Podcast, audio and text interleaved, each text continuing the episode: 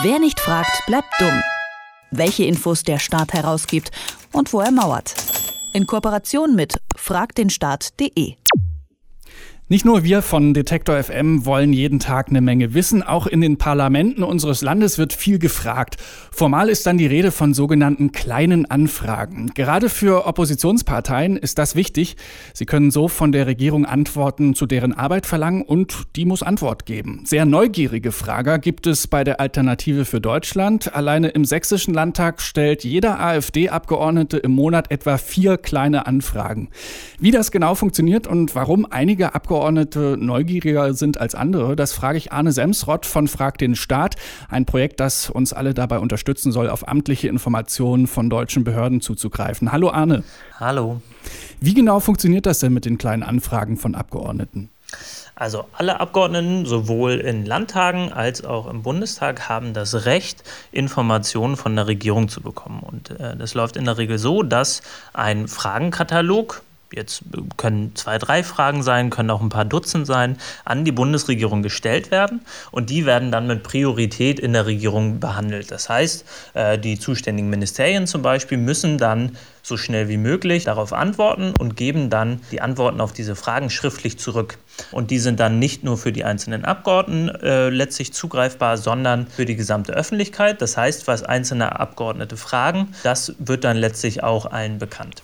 Jetzt gibt es einige Parteien, die stellen besonders viele dieser kleinen Anfragen. Was können wir denn daraus über deren Arbeit lernen?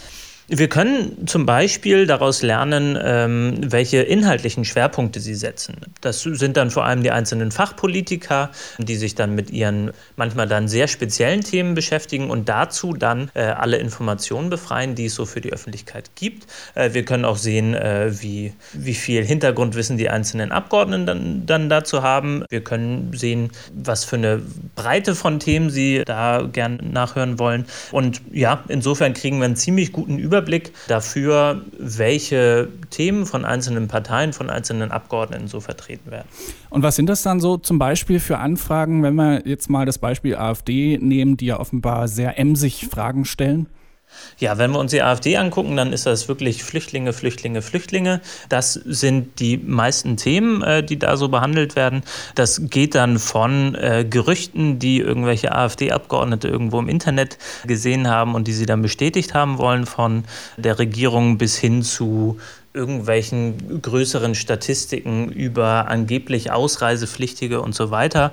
Da kann man schon sehen, dass die AfD-Fraktion eigentlich in allen Landtagen da einen ziemlich großen Schwerpunkt setzt. Ich glaube, das war ja auch mal groß in den Medien, dass äh, die AfD so einen unfassbar großen Fragenkatalog da abgegeben hat. Damit hält man die Bundesregierung auch so ein bisschen auf Trab, oder? Das ist was, was steckt da für eine Strategie äh, dahinter? Ja, das ist dann tatsächlich auch eine mögliche Strategie, einfach erstmal die Verwaltung zu blockieren. Denn, ich hatte es ja gerade schon gesagt, wenn solche kleinen oder dann in dem Fall war es sogar eine große Anfrage an die Regierung geht, dann hat das erstmal Priorität in der Verwaltung, das zu beantworten. Das heißt, die zuständigen Mitarbeiter, Mitarbeiterinnen in der Verwaltung müssen das dann erstmal bearbeiten und kommen dann im Zweifel nicht dazu, ihre andere Arbeit zu erledigen.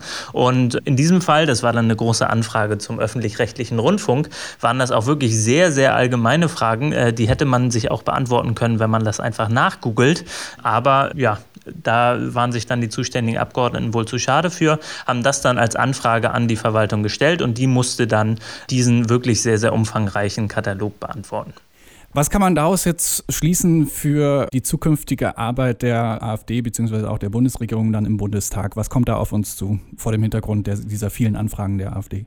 Man kann jetzt schon sehen aus den Landtagen, dass ähm, die AfD sehr gezielt kleine Anfragen einsetzt, um damit dann Kampagnen zu füttern. Das machen durchaus auch andere Parteien, das ist ja auch in Ordnung so, aber bei der AfD verbirgt sich ja eine ganz äh, perfide Strategie in vielen Fällen dahinter. Das heißt, man kann sicher davon ausgehen, dass einzelne kleine Anfragen dann sehr verkürzt zum Beispiel zitiert werden, das dann an Medien gespielt wird.